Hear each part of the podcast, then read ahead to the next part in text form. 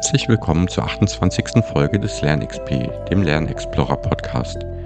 Dieses Mal spreche ich mit Professor Dr. Cordula Hatula über verschiedene Möglichkeiten, um Lernen im Teams zu fördern. Kurz Teamlernen. In ihrer Arbeit hat sie bereits verschiedene Methoden ausprobiert und berichtet heute über ihre Erfahrungen. Ich wünsche euch viele Lernimpulse beim Zuhören. Hallo Conny, ähm, schön, dass du heute beim Lernexplorer Podcast dabei bist. Möchtest du dich vielleicht kurz unseren Hörern vorstellen? Ja, vielen lieben Dank für die Einladung, Matthias. Ich freue mich total, dass du mich in den Lernexplorer Podcast eingeladen hast. Äh, nicht zuletzt, weil ich ihn tatsächlich schon eine ganze Weile verfolge und fühle mich jetzt wirklich ganz geehrt, dass ich mit dir über das Thema Teamlernen sprechen darf. Ähm, ich bin äh, Conny Hattula. Ich bin, wenn du mich in einem Hashtag beschreiben müsstest, würde ich sagen, ich bin absolute Lernenthusiastin und habe das ganz große Glück, dass ich das auch beruflich machen darf. Das heißt, ich bin Teamlead für Educational Content Creation an der IU Hochschule und das heißt im Endeffekt nichts anderes, als dass ich mit meinem Team äh, die schöne Aufgabe habe, ganz viele unterschiedliche Lerninhalte, Lernformate, äh, Lernmedien zu gestalten, immer mit dem Ziel, das Lernen möglichst ähm, Spaß machen und Freude bereiten für unsere Studierenden, aber auch für unsere Kolleginnen und Kollegen zu schaffen. Sehr gut. Und das ist ja auch gleich unser Thema, aber vielleicht noch vorher kurz zum Thema, wie sind wir uns überhaupt über den Weg gelaufen? In deinem LinkedIn-Feed steht regelmäßig was zum Thema Lernen und Teamlernen, aber darüber haben wir uns gar nicht kennengelernt, sondern ich habe dich in, auch in einem Podcast gehört oder von deinem Podcast gelesen, bei dem du auch zu Gast warst, und zwar bei der Leseoptimistin. Möchtest du da zu der Folge auch was sagen? Ja, total gerne. Es war tatsächlich ein ganz schöner Zufall. Ähm, also wir haben, glaube ich, äh, davor schon immer mal wieder äh, beieinander kommentiert gehabt, unsere Beiträge gelesen. Aber ähm, im Leseoptimisten-Podcast war es tatsächlich so, dass ich äh, ein tolles Buch, die 50 Sätze, die das Leben leichter machen, mit der Angela Hamacek besprechen durfte. Und äh, war wirklich eine, eine tolle Folge mit äh, ganz viel Spaß und Freude an den Sätzen und ich glaube auch ganz viel Erkenntnissen. Und ich freue mich total, dass die dir gefallen hat und äh, dass du über die dann sozusagen auf mich aufmerksam geworden bist, beziehungsweise wir dann wirklich auch in den äh, Austausch miteinander getreten sind. So, auf jeden Fall auch eine Hörempfehlung. Wenn ihr den hier zu Ende gehört habt, dann weiter zur Leseoptimistin. Definitiv. Die äh, Angela hat, äh, glaube ich, zweimal im Monat tolle Fachbücher, die sie bespricht, äh, mit ganz viel Freude an diesen Büchern. Also das heißt, das lohnt sich da wirklich auch reinzuhorchen. Toller Lernansatz, einfach äh, regelmäßig Personen einzuladen zu einem Buch, was man gelesen hat, um das nochmal gemeinsam zu reflektieren. Ja, leider hat sie die Idee schon gehabt. Wir können uns ja was anderes überlegen, was äh, äh, ein ähnliches Austauschformat sein könnte. Wir sprechen dann einfach über Lernen. Genau.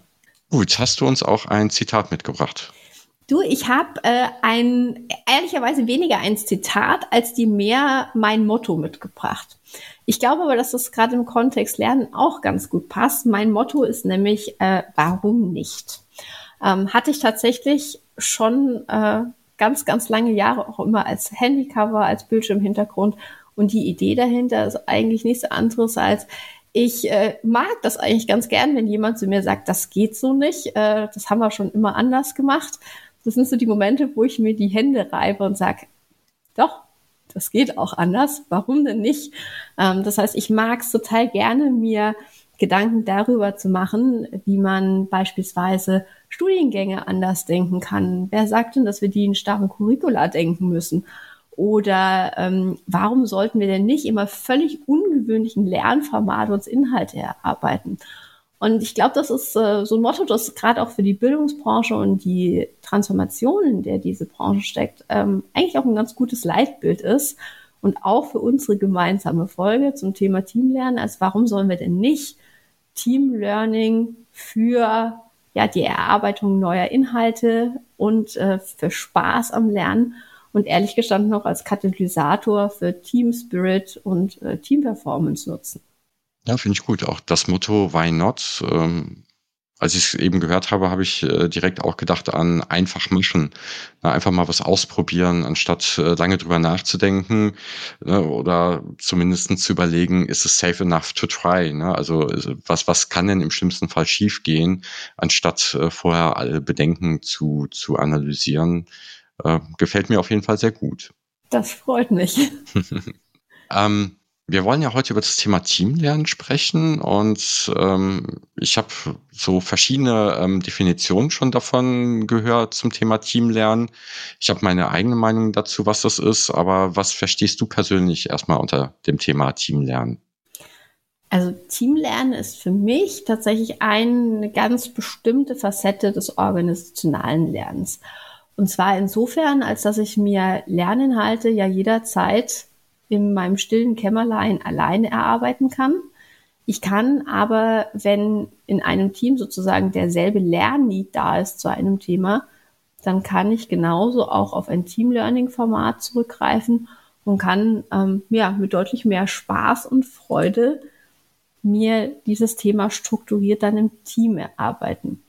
Ähm, dass dabei natürlich auch in der Persönlichkeitsentwicklung einiges passiert. Also das heißt, ähm, dass ich konstant reflektieren muss, dass ich mich mit mir selber auseinandersetzen muss, dass ich Aha-Erlebnisse habe. Das äh, ist für mich an der Stelle ein schöner Nebeneffekt, also ein mittelbarer Effekt, nicht das Hauptziel, aber äh, das passiert so nebenbei, äh, während man sich mit Fachinhalten auseinandersetzt. Kann ich mir das grob vorstellen? Also wir gucken natürlich nachher nochmal genauer auf die Inhalte. Ähm, wie würdest du Teamlernen grob methodisch äh, sehen? Also was, was passiert da? Hm. Also im Endeffekt wäre Teamlernen ein gemeinsames Lernziel zu haben. Mhm. Also das meiner Erfahrung nach ist es so, dass es nicht wirklich viel bringt, so gemeinsam voreinander hinher zu lernen, ähm, mhm. sondern es ist tatsächlich so, dass ich ein gemeinsames Ziel brauche, ein gemeinsames Thema und äh, tatsächlich eigentlich auch eine sehr vorgegebene Struktur. Also wir machen das ganz viel mit äh, einem Format Learning Circle. Das heißt, wir haben ein vorgegebenes Thema, zum Beispiel ähm, uns in Getting Things Done einzuarbeiten. Wir haben dafür auch eine entsprechende Struktur. Wir wissen, das sind 20, 25, 30 Lernnuggets äh, und noch ein paar mehr Reflexionsfragen und sozusagen eigene Tasks, mit denen wir uns da auseinandersetzen müssen. Und äh, wir setzen uns dafür dann einmal wöchentlich eine entsprechende Routine, setzen uns mit unserem Leitfaden gemeinsam zusammen und gehen strukturiert durch diese Themen durch. Das wäre also ein möglicher Ansatz, ähm, wie mhm. man ans Teamlernen herangehen kann. Aber wichtig ist wirklich dieses gemeinsame Ziel und äh, die gemeinsame Routine und die gemeinsamen Strukturen. Ohne das funktioniert es aus meiner Sicht nicht. Würdest du das abgrenzen zum kollaborativen Lernen, das Teamlernen? Mm, kollaboratives Lernen ist ja auch, also es ist im Prinzip auch ein Gruppenlernformat, mhm. wobei aus meiner Sicht der zentrale Unterschied ist, dass ich beim kollaborativen Lernen ähm, abhängig davon bin, dass alle anderen ihre Teil-Lernziele und Inhalte sozusagen erreichen, mit mir teilen. Also das heißt, da ist es tatsächlich so, dass die Anteile dann, ähm, die Lernanteile, der Erfolgstreiber für den Gesamtlernerfolg sind. Mhm. mhm. Und das würde ich jetzt sagen, ist bei unserem oder bei meinem Verständnis von Team Learning nicht der Fall. Da kann ich genauso mich mit meinem Workbook hinsetzen und mir die Inhalte selbst erarbeiten. Aber im Team macht es einfach viel mehr Spaß und ich habe eben die Möglichkeit, auch mich nochmal auszutauschen. Also da ist es so, dass dieser Zwang zur Zusammenarbeit in äh, der Form nicht gegeben ist.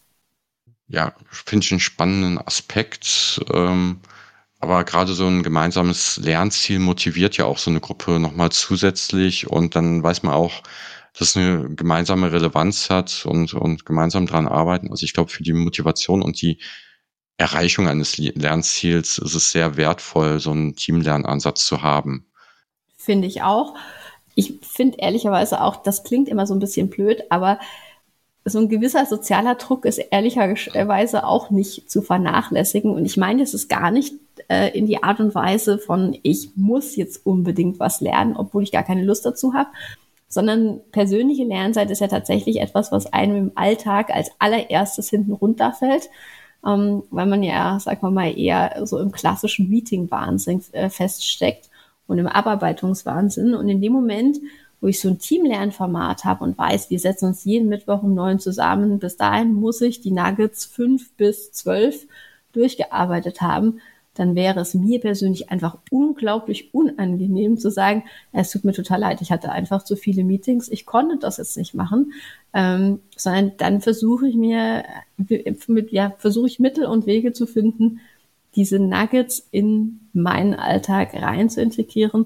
Und deswegen, also meine ich an dieser Stelle sozialen Druck tatsächlich mit einem, mit einer sehr positiven Konnotation. Ja, ja finde ich aber auch einen wichtigen Aspekt. Man könnte es auch soziale Motivation nennen, aber das ist es halt nicht alleine. Es ist halt auch ein Stück weit der Druck dahinter und, und so einen fixen Liefertermin zu haben, bis mhm. wann was fertig sein muss. Weil ansonsten passiert halt das Aufschieben und dann, genau, kann es halt schnell sein, dass nichts passiert. Im Kontext Teamlernen bin ich nochmal über eine andere ähm, Definition auch gestolpert. Die Nele Graf hat im, beim IFBB äh, in einem Arbeitskreis mal eher eine Definition genutzt zu sagen, die Teameffizienz zu steigern, also eher das Zusammenarbeiten zu optimieren und ähm, auch eher so ein Lernen zweiter Ordnung habe ich daraus interpretiert, also eher so Richtung Teamentwicklung das mhm. zu denken. Ähm, Finde ich auch einen wichtigen Punkt, einen spannenden Punkt, aber soll heute nicht unser Thema sein, richtig? Definitiv. Also ich ja. äh, kenne den Ansatz von der Nele Graf und äh, ich finde die Aspekte absolut wichtig. Ja. Für mich sind es tatsächlich ähm, Effekte, die ganz natürlich mit eintreten, aber eher mittelbar und nicht unmittelbar. Also unmittelbar geht es in meinem oder jetzt sagen wir mal in unserem Verständnis ähm, heute um das fachliche Lernen und nicht um das, um die Teamentwicklung. Ja, und die Teamentwicklung ist, ja, Abfallprodukt hört sich so negativ an, ist aber dann eher was ein Zusatzprodukt, dass sich zum Beispiel die Lernkultur vielleicht im Team verändert oder auch äh, anders zusammengearbeitet wird, dadurch, dass man halt bestimmte Lernerfahrungen zusammen hatte. Genau. Genau, es ist einfach ein sehr schöner Nebeneffekt. Nebeneffekt ist das bessere Wort. Das muss ich mir einprägen. warum ist, gut, ein bisschen habe ich es rausgehört, aber warum würdest du sagen, ist Teamlernen eigentlich für fast jedes Team wichtig? Weil ich finde, das ist ein Alternativansatz, sagen wir mal, zur klassischen organisationalen Weiterbildung ist. Also ganz klassisch würde man ja für jedes neue Thema in so ein Zweitagesseminar gehen, druckbetankt werden, ähm, sich viele gute Vorsätze sammeln und die im Alltag ehrlicherweise dann ganz schnell wieder vergessen, beziehungsweise schlicht und ergreifend nicht unterkriegen. Und bei den Team Learning Formaten ist es so, dass ich eine sehr, sehr viel höhere Lern- und Transferrate habe, dadurch, dass ich mich kleinteiliger und im Team zusammensetze, einen strukturierten Ablauf habe und äh, dadurch mir die relevanten Fachinhalte ähm, ja, auf eine, auf eine deutlich effizientere Art und Weise drauf schaffen, in Anführungszeichen kann. Und du hattest gerade auch nach äh, den Vorteilen gefragt. Hm? Ich würde sagen, auf der einen Seite, es macht einfach viel mehr Spaß, als wenn ich es alleine machen muss. Es ist flexibler und deutlich kostengünstiger, als wenn ich mein komplettes Team in dieses Zwei-Tage-Seminar schicke. Ich komme sehr viel schneller in die Anwendung. Und am Ende des Tages, und dann sind wir eigentlich wieder bei den Effekten, die die Nele Graf auch sieht, haben wir einen messbar positiven Einfluss auf Lernkultur, aber auch auf Themen wie Team Spirit, psychologische Sicherheit und äh, dann in der letzten Konsequenz einfach auch auf das Thema Team Performance. Ja. Ich finde noch, noch einen Aspekt, der mir gerade noch eingefallen ist, der dabei auch wichtig ist, ist, ähm, du hast jetzt von Getting Things Done ge gesprochen oder ähm, Angenommen, jemand geht zum Scrum-Training und schaut sich agile Prinzipien an. Wenn ich der Einzige bin, der das neue Wissen hat und die neuen Fähigkeiten hat, eventuell das anzuwenden, stößt das bei den Kollegen ja eventuell auf Unverständnis. Ne? Bei Getting Things Done, wieso beantwortest du deine E-Mails nicht mehr sofort, sondern nur noch zweimal am Tag? Wieso muss ich so lange auf eine Antwort warten? Naja, vielleicht, weil ich Aufgaben stapel und wenn das aber alle wissen, ist es eher akzeptiert und einfacher auch umzusetzen. Oder wenn jemand dann vielleicht auch zu schnell auf eine E-Mail antwortet, dann nochmal darauf hinzuweisen. Ähm, war das jetzt Absicht, dass du nicht nach Getting Things Done gearbeitet hast, sozusagen? Also es kann halt auch so ein positiver Verstärkungseffekt gerade bei so Verhaltensveränderungen, glaube ich, führen. Mhm, absolut. Und ähm, auch nochmal zu, sagen wir mal, so einem ganz eigenen Teamverständnis. Ähm, ich glaube, dass man das nochmal ganz gut ergänzen kann durch äh, zum Beispiel solche Gebrauchsanweisungen für, für sich selbst. Das ist tatsächlich was, was wir im Team auch für jedes Teammitglied haben. Dann steht, äh, da steht im Prinzip drin, wie man gerne kommuniziert, wie man mhm. arbeitet, ähm, für welche Themen man brennt, äh, was einem aber auch im Zweifelsfall schwerfällt. Und da könnte man, wenn man jetzt äh, nicht damit vertraut ist, dass der Kollege nach Getting Things Done oder äh, arbeitet oder mhm. sozusagen nach gewaltfreier Kommunikation oder irgendwas Ähnlichem kommuniziert, dann könnte man da nochmal nachschauen. Aber von der Grundidee her ist es so, je mehr man einfach auch diese Ansätze in die Teams reinbringt, desto mehr wird es tatsächlich auch zu gelebter Kultur ähm, und äh, Inspiration für alle anderen äh, Kolleginnen und Kollegen. Und äh, ja, also da, das ist eigentlich so ein ganz schöner Kreislauf, der da in Gang kommt.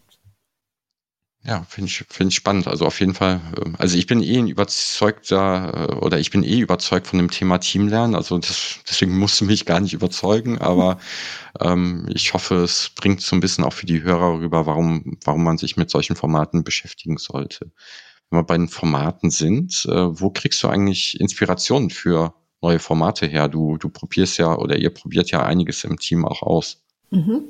Mm, ehrlich gestanden von ganz unterschiedlichen Quellen. Ähm, ich versuche tatsächlich recht viel aus dem New Work-Kontext äh, zu, mhm. zu adaptieren. Äh, Im Prinzip auch eine Methodik, äh, an die du dich ja auch in deinen Learning Circles anlehnst, ist das Working Out Loud von äh, John Stepper. Das finde ich eine super Methode, die aber einfach auch der Erfahrung nach einiges an Anpassung braucht, damit sie wirklich für Lernthemen, also für strukturierte Lernthemen gut funktioniert. Aber ähm, ja, also das Ganze, sozusagen die New Work Toolbox ist ein, eine stetige Inspirationsquelle. Ansonsten ähm, kann das tatsächlich ganz viel anderes sein. Es kann ein ganz interessanter Schnipsel, sozusagen ein Satz aus einem Podcast beispielsweise sein. Es kann ein interessanter Artikel sein, in der ein eine Methodik äh, in, in einem anderen Team beschrieben wird. Es kann ein Fachbeitrag in einem Buch sein. Also es kommt von ganz unterschiedlichen, ähm, aus ganz unterschiedlichen Quellen oder äh, auch aus persönlichen Gesprächen. Also ich würde sagen, es sind vielfältigste Inspirationsquellen. Aber an der Stelle würde mich natürlich auch wahnsinnig interessieren, wo du deine Inspiration für neue Lernformate herziehst. Also ich ist auch sehr divers, also auch an, aus verschiedensten Stellen. Ich glaube, am meisten habe ich rausgezogen aus verschiedenen Podcasts, die ich gehört habe, wo, wo Personen von Ansätzen und Lösungen berichtet haben. Und aus der Corporate Learning Community habe ich sehr viele ähm, Beispiele aus den Barcamps oder den verschiedenen Sessions oder Artikeln, die es dort gibt, äh, mitnehmen können, weil das halt auch immer Beispiele auch aus der Praxis sind. Ähm, wo, wo auch reale Menschen hinterstehen, die, denen man das auch abnimmt, dass, dass sie das schon mal ausprobiert haben. Ähm, ja, und da, da habe ich schon, schon viele Methoden gesehen und äh, auch einige selber ausprobiert und äh, ich glaube, das sind so die, die meisten Inspirationsquellen für mich. Das fand ich war gerade eine ganz tolle Ergänzung und die Corporate Learning Community habe ich gerade tatsächlich vergessen. Da äh, das ist natürlich auch ein äh, ein Element oder ähm, auch äh, das LernOS, äh, wo man einfach mhm. ganz viele unterschiedliche Formatideen rausziehen kann. Und äh, du schaust dir die Formate ja nicht nur an, auch für die Studierenden, sondern ihr testet die ja auch selber im, im Team aus. Ähm, wie testet ihr das? Äh, sucht ihr euch dann jede Woche ein neues Format aus oder wie kann ich mir das grob vorstellen? nee, ganz so schlimm ist es nicht. Also du hast vollkommen recht. Wir haben im Prinzip, äh, bei uns ist das Thema Lernformatentwicklung tatsächlich ein zweiteiliges. Originär ist es an der äh, IU so, dass wir eine sehr, ich würde sagen, äh, sehr innovativ sind, sehr viele Lernformate für unsere Studierenden entwickeln. Ähm, und das funktioniert tatsächlich so, dass äh, ein Format sozusagen in einem oder mehreren Kursen getestet wird, auch entsprechend evaluiert wird und bei Erfolg, also das heißt, wenn wir zum Beispiel merken, dass unsere Studierenden durch so ein Lernformat schneller studieren oder bessere Noten schreiben, dann versuchen wir das natürlich auch entsprechend großformatig in, ähm, in unseren Kursen auszurollen und ähm, ja, einer großen Zahl an Studierenden zur Verfügung stellen. Und auf der anderen Seite sind wir als äh, IU ja tatsächlich auch äh, in der Zwischenzeit mit fast 100.000 Studierenden und äh, mehreren tausend Mitarbeitern eigentlich so eine Art Bildungskonzern. Und da spielt natürlich auch das Thema organisationales äh, Lernen und die Weiterentwicklung, die Weiterbildung all unserer Kolleginnen und Kollegen eine große Rolle. Und da kommt für uns das Thema Team Learning dann ganz stark ins Spiel. Was wir machen im Team, ist, äh, dass wir ja Inspiration für unterschiedliche Formate erstmal sammeln, in so einer Art Backlog.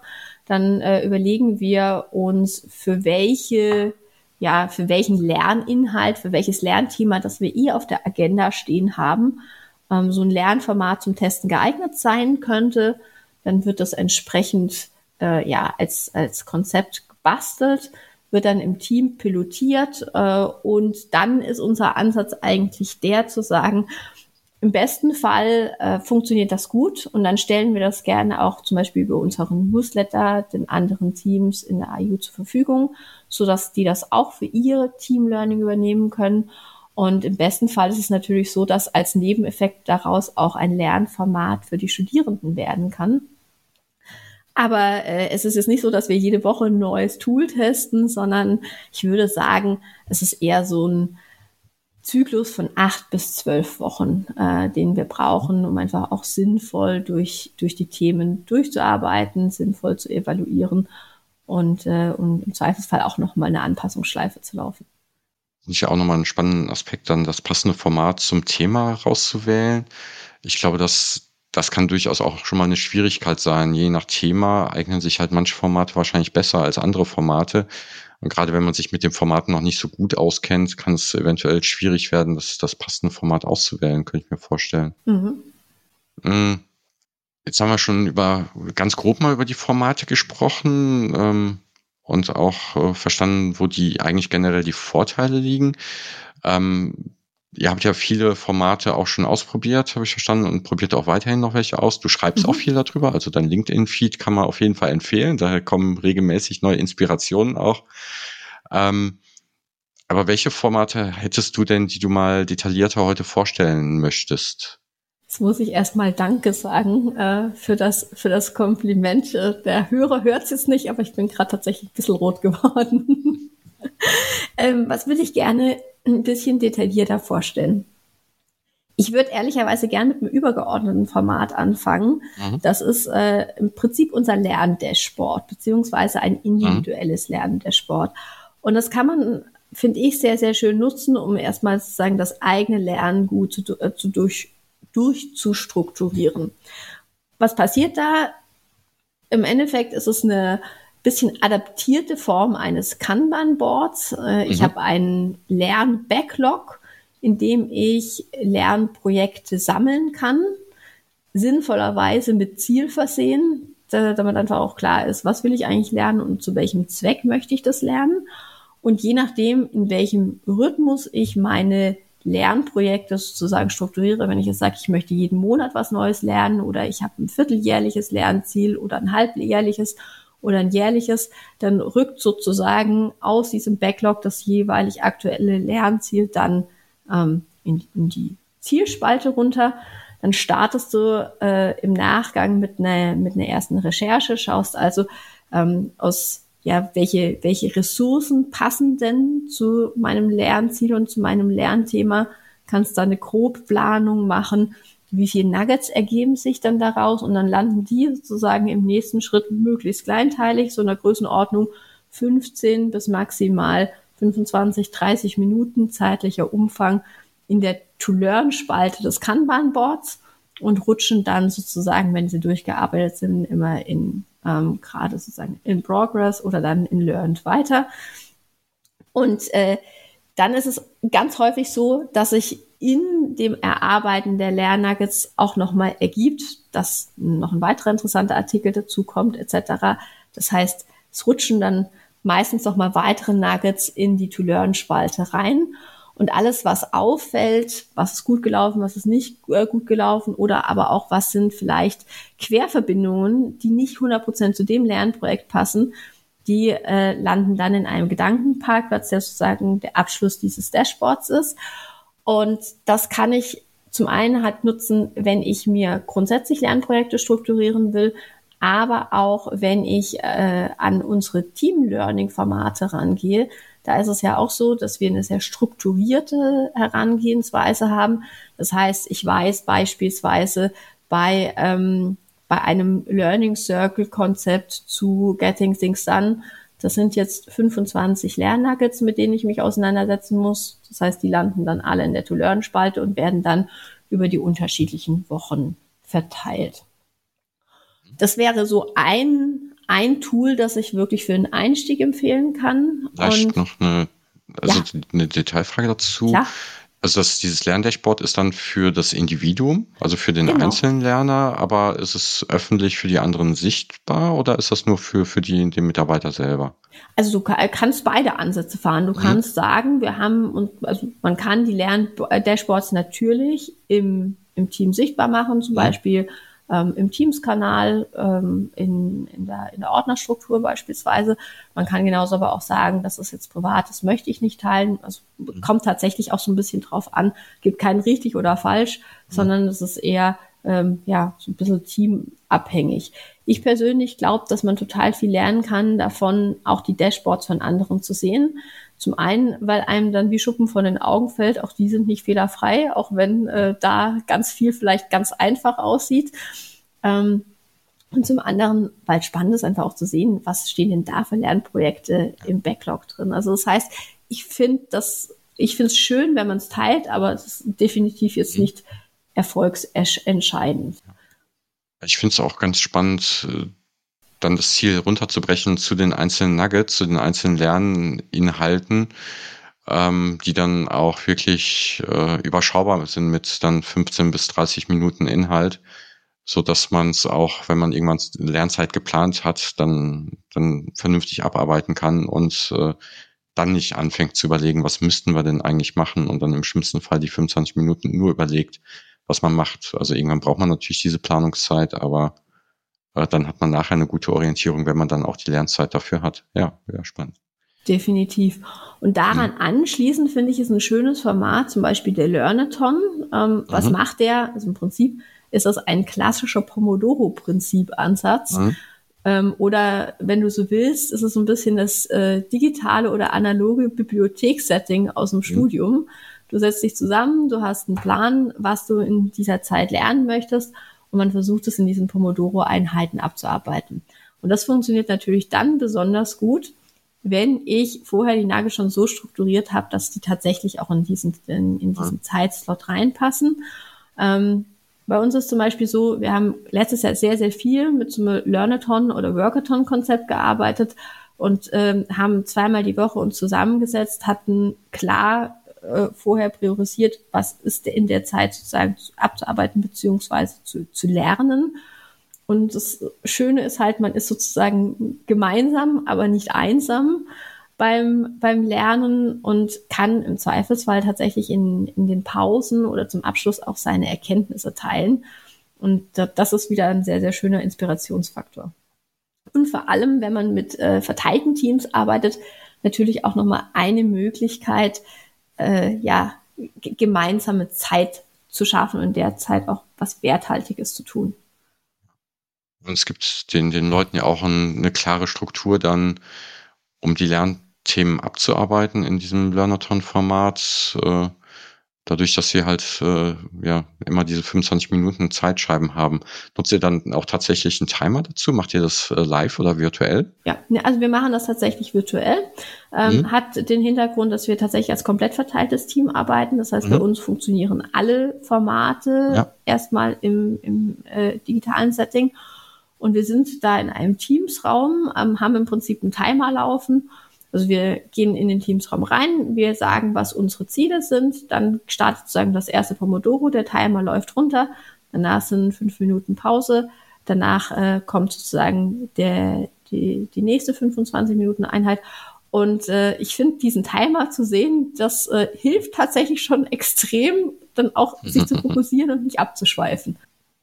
Ja, also die Pomodoro-Technik, ich habe es ja auch mal angewendet für einen längeren Online-Kurs, der inhaltlich super war, aber trotzdem etwas mh, hm, nicht immer so motivierend geliefert worden ist, also ein bisschen langweilig manchmal war.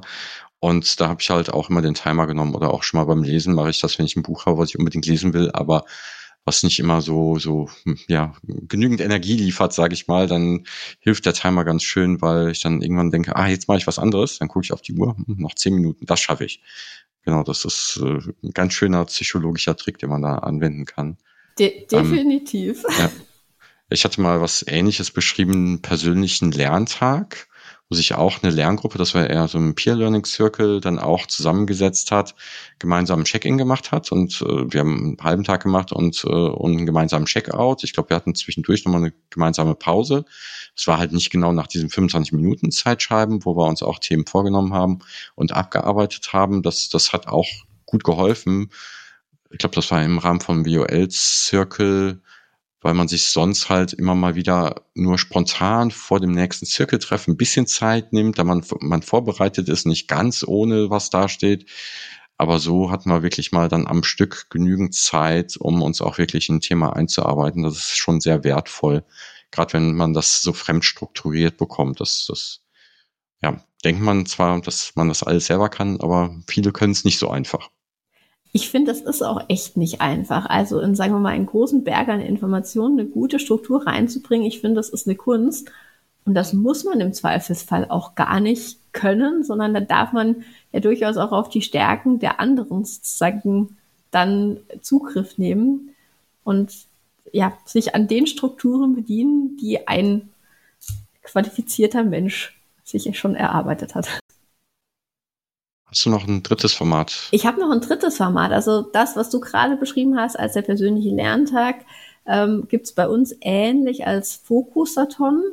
Da ist der Gedankengang, also wie du sagst, beim Learnathon geht es um sehr kleinteiliges sozusagen Lernen, also wirklich um die Lernlackes abarbeiten und sich eher die Zeit im Kalender zu schaffen. Und der Fokusathon, das sind halbe Tage und da geht es darum, sich wirklich auch tiefgreifender mit Themen beschäftigen zu können ähm, auch wirklich äh, tiefer in Recherche einzusteigen, eben nicht nach 25 Minuten diesen Wecker sozusagen zu hören, mhm. sondern da wirklich auch mit der entsprechenden Zeit sich mit den Themen beschäftigen zu können. Und das ist natürlich deutlich schwerer in den Alltag rein zu integrieren, mhm. mal so einen halben Tag. Äh, es ist jetzt auch nichts, wo man sagen kann, das kann man als Team mal eine ganze Woche, sozusagen fünf halbe mhm. Tage am Stück. Das funktioniert nicht so gut. Aber vielleicht über einen Zeitraum von fünf Wochen, ein Tag in der Woche und hat halt wirklich den Vorteil, in das eigene Lernthema sehr viel tiefer einsteigen zu können und aber eben trotzdem diese digitale Bibliotheksatmosphäre zu haben. Ja. Das sind ja auch alles äh, Tätigkeiten, die man so generell fürs Zeitmanagement oder zum Abarbeiten von, von Themen in Sprints oder in, ja, in einer komprimierten Art und Weise nutzen kann. Ne? Das ist ja nicht unbedingt nur aufs, aufs Lernen bezogen, aber aufs Lernen bezogen dann nochmal auch sehr hilfreich, genau die, die Herausforderungen, die man sonst beim Lernen hat, dann zu meistern. Ähm, was ich bei den Themen nochmal, äh, oder was ich persönlich fürs Teamlernen auch mal ganz hilfreich finde, du sagst ja auch, es sollte so ein gemeinsames Lernziel sein. Ich könnte mir halt noch so ein, so ein Lerndashboard oder ein Lern- oder ein Kanban-Board fürs Team vorstellen, ne? also wo halt das Team gemeinsam Themen sammelt und priorisiert, die, die man als Team gemeinsam angeben möchte oder zumindest ein Teil des Teams. Ähm, also ich finde, das ist eine super Idee, nee, haben wir mhm. tatsächlich noch nicht. Mhm. Ähm, aber es ist eine, eine super Idee. Das resultiert ja zum einen sehr stark aus so einer, ja, sagen wir mal, unternehmerischen Gesamtstrategie. Was sind Themen, die wichtig sind für, für die zukünftige, den, ja, die Erfolgsfähigkeit des Unternehmens?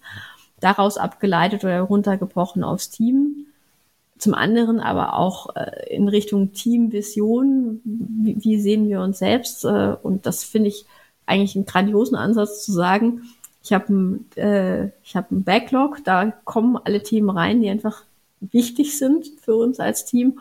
Und wir greifen uns dann jeweils das nächste raus. Ich glaube, da wäre es aber so, dass ich das eher als Backlog und weniger als Kanban-Format nutzen würde. Mhm. Ähm, weil dann passt sozusagen von der individuellen Strukturierung, finde ich, nicht mehr so richtig gut in diese, ja, stimmt, in diese, ja. in diese ja, Kanban-Logik rein. Hm. Wobei man im Endeffekt ja auf einer deutlich abstrakteren Ebene das dann darstellen könnte und sagen könnte, statt im Lernugget 1, 2, 3 sind wir in Circle-Woche 1, 2, 3. Also das würde ja durchaus auch gehen. Aber das finde ich einen tollen Ansatz und den habe ich mir gerade schon gedanklich notiert. Ja. ja wir, wir, haben das ein paar Mal mit Teams auch gemacht in, in Workshops. Und da war auch äh, schon mal ganz, ganz spannend, was dabei rauskam für, für alle Beteiligten. Also sowohl eine Führungskraft, die vorher sagte, ja, von eigentlich hatte ich gedacht, ich hätte alle Themen auf den Schirm, die für uns im Moment relevant sind, aber es kamen halt doch zwei Überraschungen bei raus. Wenn das Team sowas gemeinsam sammelt und dann auch gemeinsam priorisiert, das ist eigentlich immer ganz spannend. Also kommt natürlich auch immer auf, aufs Team an, ne? aber das, das ist, glaube ich, eine ganz, ganz hilfreiche Übung auch. So, ja, ihr habt ja auch ein Backlog, habe ich verstanden, oder ein, ja, ein Board mit Ideen und Methoden, die ihr gesammelt habt, aber noch nicht ausprobiert habt. Was steht denn so als nächstes auf der Liste, was ihr mal ausprobieren möchtet? Also mir schwirrt, schwirrt ehrlicherweise gerade ein Format im äh, Hirn rum. Jetzt würde ich es mal Arbeitstitel Learning Walk nennen. Mhm. Ähm, zum einen, um ein bisschen Bewegung in den Alltag zu bekommen. Wir haben ein Format im Team, das es tatsächlich nichts mit Lernen zu tun hat. Das nennen wir unser Walking Team Date. Und das ist so, dass wir einmal in der Woche tatsächlich digital miteinander spazieren gehen. Hat was mit diesem Thema Team Spirit in einem verteilten Team zu tun. Und da geht es wirklich auch ganz, äh, ganz bewusst nicht um fachliche Themen, sondern wir gehen gemeinsam mhm. miteinander spazieren. Wir telefonieren sozusagen dabei oder haben äh, im Zweifelsfall auch die Kamera an. Und äh, das Schöne ist, dass man dabei tatsächlich auch so ein bisschen das, das Lebensumfeld der Kolleginnen mhm. und Kollegen sehen kann. Und was ähnliches könnte ich mir tatsächlich sehr gut auch als Learning Walk vorstellen. Da würde ich jetzt nicht mit mit Team spazieren gehen, äh, mhm. sondern tatsächlich vielleicht immer in Zweier- oder maximal Dreiergruppen. Und da wäre das Thema, dass man sagt, wir geben vielleicht zwei oder maximal drei Fragen vor für diesen Walk. Der wäre auch nicht lang, wären vielleicht 15 Minuten raus aus dem Alltag. Aber es würde ganz konkret darum gehen, was lernst du denn gerade aktuell? Mhm. Und äh, was hast du sozusagen für ein Ziel, das du damit verfolgst? Und kannst du dafür bestimmte Lernressourcen besonders empfehlen?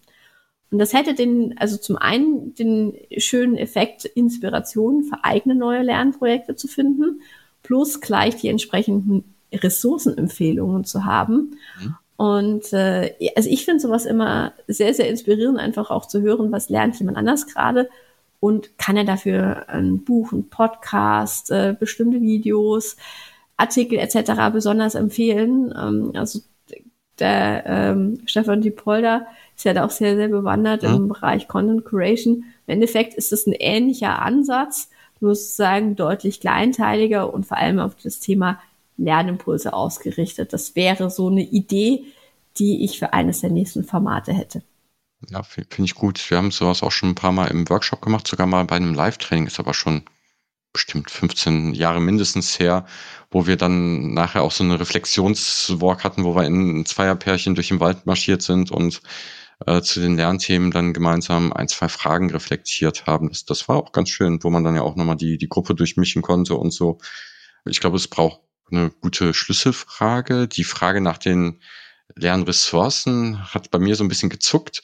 Naja, wenn, wenn ich die höre, möchte ich ja auch aufschreiben. Wenn ich unterwegs bin, muss ich, habe ich das Handy in der Hand, kann ich gar nichts aufschreiben. Das, das würde mich wahrscheinlich persönlich minimal stören. Also ich glaube, das Format ist trotzdem gut, aber da, da bräuchte es, glaube ich, noch was, um die, die Ressourcen dann auch zu sammeln oder sich nachher nochmal auszutauschen, was man ja trotzdem machen kann.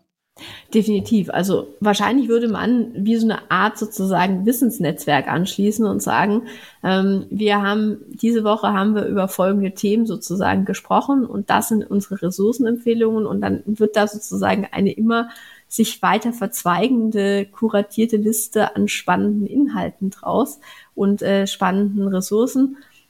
Aber ich gebe dir vollkommen recht klar, in dem Moment ist es so ein bisschen schwierig, ganz viel sich aufzuschreiben, was ja aber nicht heißt, dass du nicht nach dem Walk nochmal sagen kannst, kannst du mir den Link zu dem Buch zum Beispiel schicken. Ähm, das, das geht ja durchaus. Und meistens ist es ja nicht so, dass man in dem Moment 20 äh, unterschiedliche ja. Ressourcen runterrattern äh, kann, sondern dass einem vielleicht drei wirklich im Hinterkopf geblieben sind. Bei solchen Formaten überlege ich auch immer, für wen ist es denn dann eigentlich wirklich dieser Lernimpuls der wichtige? Ist es eher für denjenigen, der die, die Erfahrungen teilt oder derjenige, der sie aufnimmt? Und es ist natürlich irgendwie immer ein bisschen beides.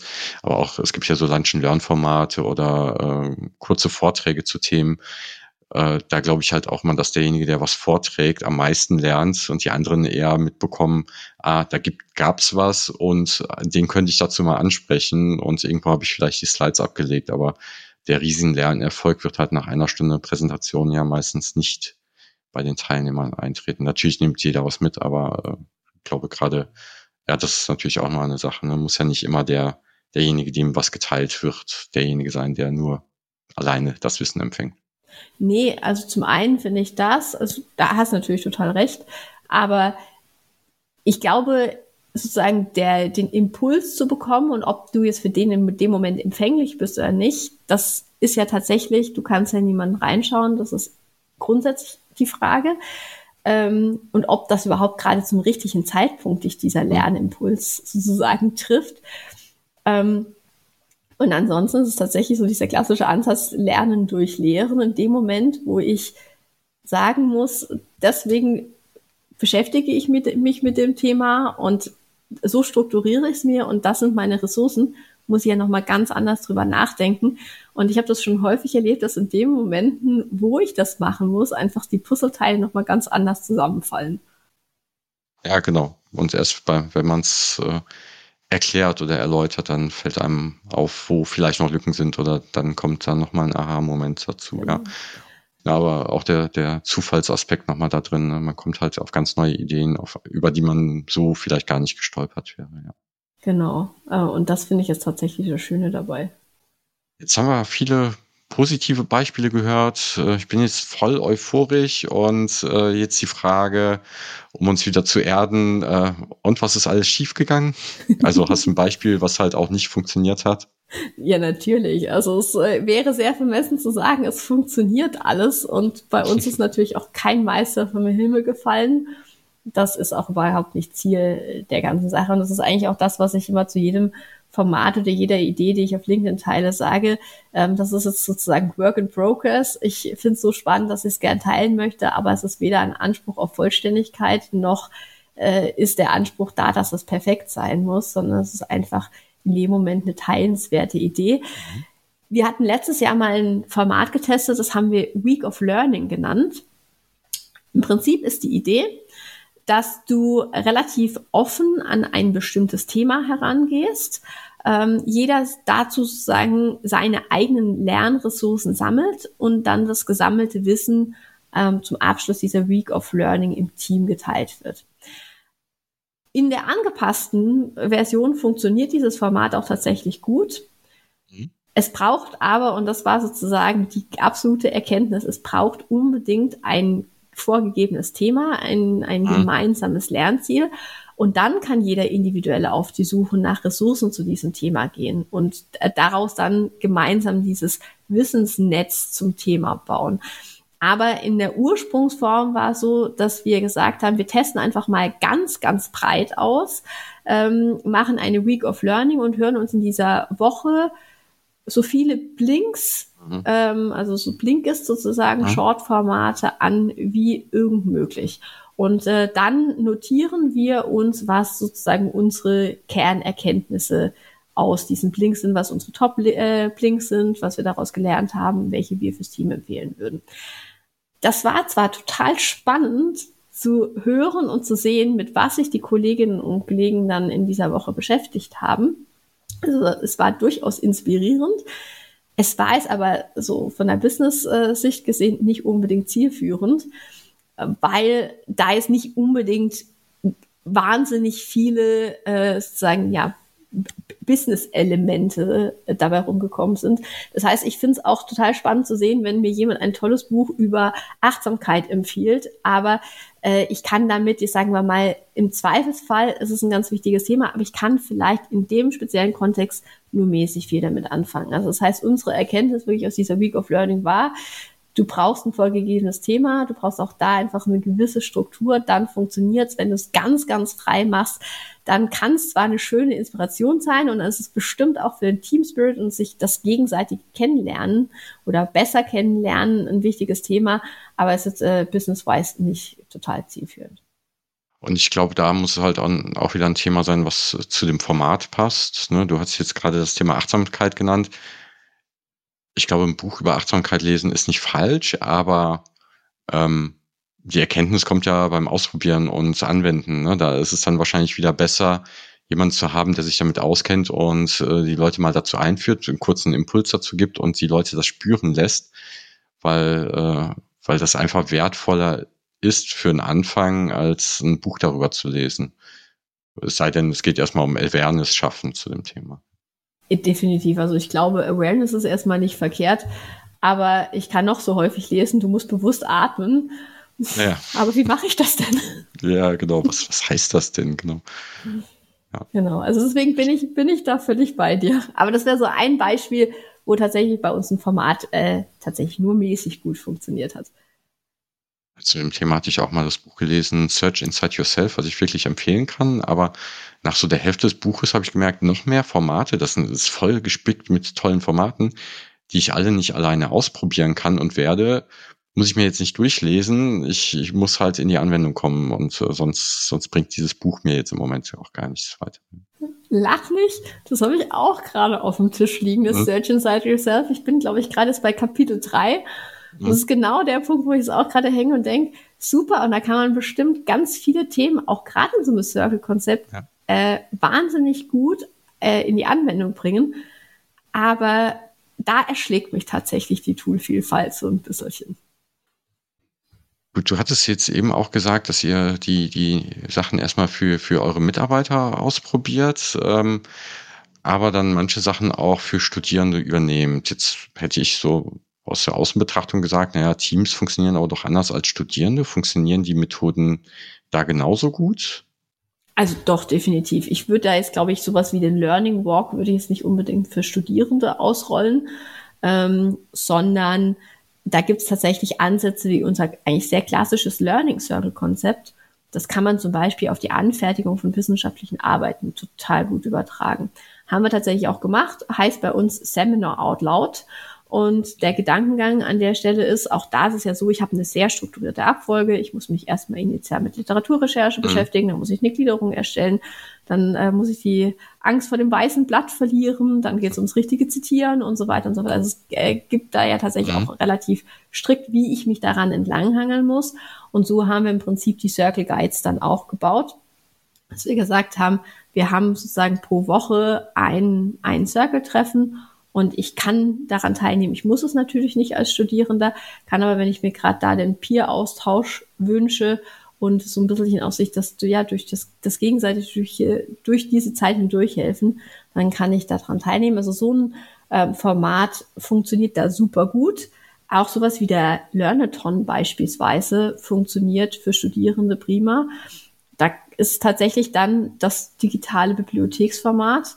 Das heißt, das kannst du dir so vorstellen, dass dann für die Studierenden beispielsweise eines Studiengangs oder eines Fachbereichs ein Teamsraum sozusagen freigegeben wird, äh, beispielsweise einmal in der Woche zum festgelegten Termin. Und ich kann mich da einloggen, wenn ich das möchte. Ich kann dann teilen, mit welchen Lerninhalten ich mich in den kommenden 60 oder 90 Minuten beschäftigen möchte. Und dann läuft auch da der Timer sozusagen durch. Es gibt eine kurze Pause und dann geht's weiter. Das sind so Sachen, die funktionieren, die funktionieren fürs Studium ganz genauso gut.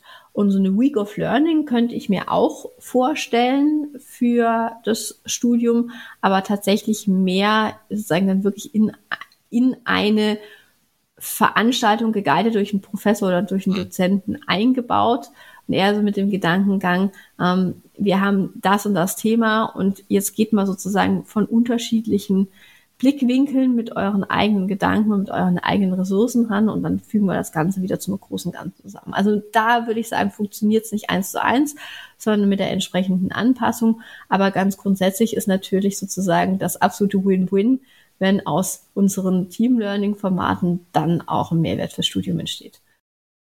Die, die Zirkel, die dann laufen, die sich dann treffen können, das ist dann aber auch komplett selbst organisiert und da kontrolliert er, also kontrollieren nicht, äh, sondern da überprüft er auch nicht, wie viele das eher selbst organisiert, ganz alleine machen oder in, in Gruppen machen oder?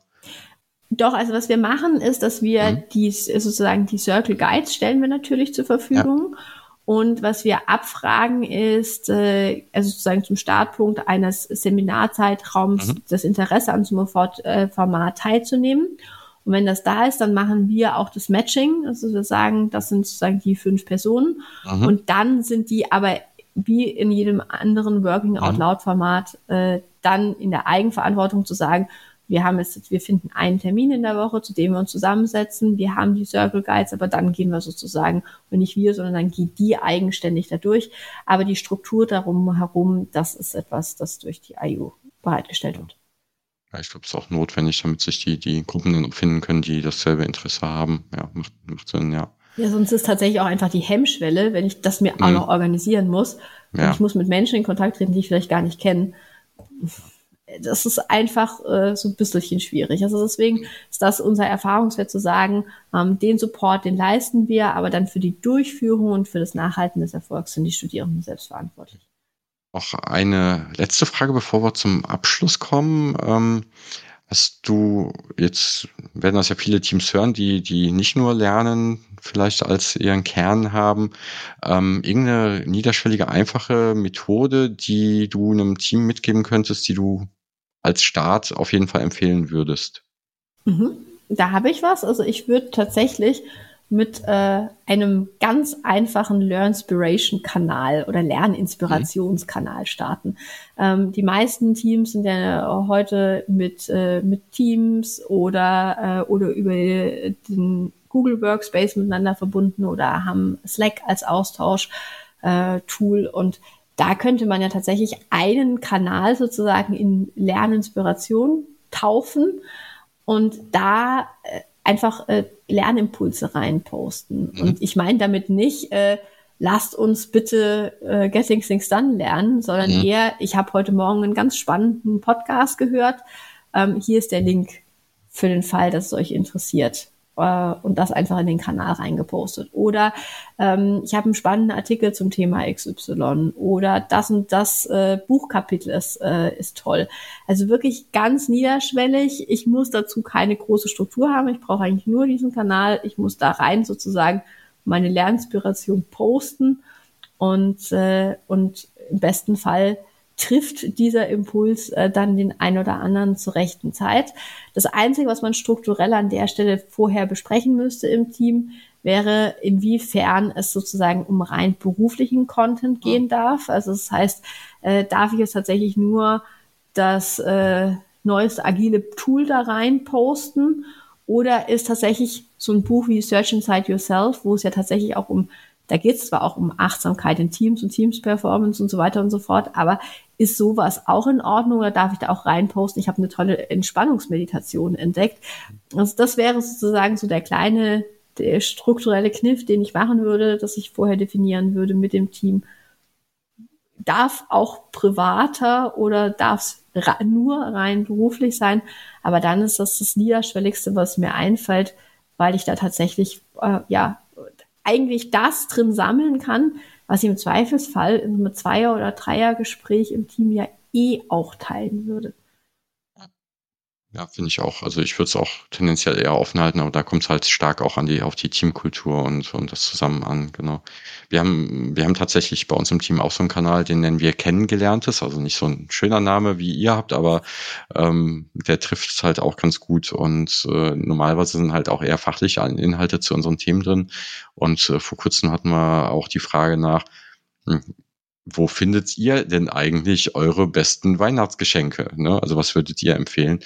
Weil es ja auch wieder irgendwas ist, was im Moment wahrscheinlich viele bewegt. Und äh, tatsächlich kam die Frage von unserer Chefin. Und wenn das ja schon vorgelebt wird, ist das ja schon mal ein guter Start. Das finde ich super. In die Gruppe möchte ich auch bitte gerne eingeladen werden. Ich bin auch mal verzweifelt auf der Antworten, Suche nach genau. Geschenken. Äh, ich habe sie mir nicht durchgelesen komplett, deswegen kann ich, äh, kann ich sie jetzt nicht weitergeben, die, die, die Tipps, aber ähm, ja, aber ich, ich fand die Frage auch sehr passend, ja. Definitiv. Aber das funktioniert ja. tatsächlich auch nur, wenn du eine gewisse, sagen wir mal, auch da psychologische Sicherheit im ja. Team hast. Das heißt, wenn einfach klar ist, das ist jetzt, das kommt nicht blöd an, sondern ich kann ja, genau. diese Fragen stellen. Ähm, aber genau dafür ist ja tatsächlich auch der ganze Team-Learning-Gedanke da, diese Effekte mittelbar auch herbeizuführen. Und dafür hat ja jeder auch eigentlich im Team so ein gewisses Gespür, was er oder sie denkt, was erlaubt ist. Ne? Und äh, wenn man das Gefühl hätte, das dürfte ich da nicht schreiben, dann wird das ja auch wahrscheinlich keiner posten. Genau. Ähm, kommen wir so langsam zum Abschluss. Am Abschluss frage ich immer ganz gerne jetzt neuerdings die Frage zum Thema Neugier. Neugier ist ja ein, äh, ein wichtiger Lerntreiber. Was macht dich persönlich neugierig? Wie lange habe ich denn jetzt Zeit zu antworten? Hm. Wenn es mehr als fünf Minuten sind, schneide ich nichts draus. Nein, keine Angst. So lange so lang brauche ich nicht. Also mich macht tatsächlich ganz viel neugierig. Ich würde sagen, in allererster Linie machen mich Menschen wahnsinnig neugierig. Und zwar Menschen, die begeistert von ihren Themen sprechen. Das äh, ist für mich so ein ganz, ganz großer Faktor, wenn ich so jemanden treffe. Ich kann aus Gesprächen, auch wenn es überhaupt nicht mein Thema ist, dann eigentlich immer was für mich rausziehen. Also das ist wirklich was, was mich neugierig macht, was mich total inspiriert. Ansonsten machen mich gute Bücher und vor allem Buchempfehlungen machen mich eigentlich immer neugierig. Ich habe äh, tatsächlich so einen ganz großen äh, To-Read-Stapel zu Hause. Und äh, die Swantje Almers hat diese Woche einen ganz äh, tollen Beitrag auch auf LinkedIn zum Thema, äh, sie hat eigentlich viel zu viel sozusagen zu lesen und dafür zu wenig Zeit ähm, gepostet. Fand ich, fand ich ganz spannend. Also das auch eine absolute Leseempfehlung an der Stelle. Aber ich habe die Erfahrung gemacht, man darf sich von diesem Stapel gar nicht so stressen lassen, sondern der, das richtige Buch aus dem Stapel fällt einem zur richtigen Zeit meistens dann auch wieder in die Hände und, äh, und dann trifft es genau sozusagen den Nerv, äh, der zu der Zeit notwendig ist. Also das ist was, was mich neugierig macht. Gute Bücher, Podcasts. Ich bin absolut bekennender Podcast-Fan und nutze sowohl tatsächlich Wegstrecken, äh, so in Richtung Schule, Kita, also Abholwege gerne oder auch Fahrtwege, ähm, um, um in Podcast reinzuhören. Deswegen höre ich die häufig auch in so kleinen Abschnitten mir an. Ähm, aber da machen mich häufig die Gespräche sehr, sehr neugierig, sowohl auf den Mensch, aber auch die Inhalte, die besprochen werden da hätte ich auch eine große Hörempfehlung. Also ich mag da nach wie vor den Hotel Matze Podcast. Das ist so der Interview-Podcast in Deutschland. Ähm, den mag ich sehr, sehr gerne. Hat immer tolle Gäste und stellt tolle Fragen. Und ich mag auch den On the Way to New Work Podcast sehr, sehr gern. Da sind auch immer ganz, ganz tolle Impulse drin. Also es, äh, ja, ich könnte da jetzt noch ganz, ganz viel ausholen, aber ich würde sagen, Menschen, Bücher und Podcasts. Es gibt ja diesen Begriff für den ungelesenen Bücherstapel, um das Thema einfach mal rauszupicken, der, der aus dem Japanischen, der sich Tsundoku nennt. Ähm, manche sagen auch, Bücher kaufen und Bücher lesen sind zwei grundverschiedene Hobbys. Ähm, ich mag es dann lieber das, was Umberto Eco mal gesagt hat. Er nannte seine große Bibliothek von ungelesenen Büchern seine Anti-Bibliothek mit der Idee, damit das Unwissen sichtbar zu machen weil alle von uns haben sehr viel Unwissen und äh, in jedem Buch steckt viel Wissen drin. Und äh, alle Bücher, die er nicht gelesen hat, zeigen ihm nochmal demütig zu, zu sagen, was er alles noch nicht weiß. Und er könnte halt darauf zugreifen, wenn er es bräuchte. Und das finde ich, finde ich eigentlich ein ganz schönes Bild. Das finde ich, äh, finde ich auch ein total schönes Bild, weil ich sagen muss, so die Antibibliothek, also sozusagen all meine sozusagen Mängel äh, oder all das, was ich nicht weiß, das würde mich zwar sehr demütig machen, ich würde es aber für mich lieber versuchen, ein bisschen positiver zu formulieren. Also mein Stapel heißt tatsächlich Entwicklungsstapel, weil ich so den, äh, ja, äh, mein Eindruck ist einfach, es sammelt sich ganz viel sozusagen an Impulsen da an. Mhm. Die richtigen, die fallen dir dann entsprechend in die Hände, wenn, wenn du es gerade brauchst. Mhm. Aber ich finde, Teil so eines Entwicklungsprozesses oder eines Entwicklungsstapels darf durchaus auch sein, dass man von Zeit zu Zeit reflektiert, dass man sich von bestimmten Themen auch wieder wegentwickelt hat. Ähm, also mhm. das heißt, nur weil da ein DIN ISO 9000 und schieß mich tot sozusagen Buch in dem Stapel drin ist, ich muss ganz ehrlich sagen, da wüsste ich jetzt heute nicht mehr, was mich dabei geritten hat, das mal anzuschaffen. Das würde ich ehrlicherweise tunlichst aus meinem Entwicklungsstapel aussortieren. Vielleicht mhm. äh, findet es irgendjemand anders dann in dem Moment spannend. Aber ich finde find tatsächlich so die schöne Interpretation an so einem Entwicklungsstaffel ist, dass du ihn von Zeit zu Zeit einfach auch anpassen darfst. Ja. Ich hätte auch gesagt, für sowas wie DIN 9001 gibt's ja, die kann man ja zur Adoption freigeben in einem Bücherschrank, aber das nimmt wahrscheinlich da auch keiner mit. Äh, ähm, ich befürchte, das ist ein Ladenhüter. Ja. Hm. Ähm, dann, aber da wir schon bei Büchern sind, äh, hast du noch eine Buchempfehlung für uns? Ja, ich habe eine Buchempfehlung. Ich habe ein Buch, das mich wirklich dieses Jahr nachhaltig beeindruckt hat.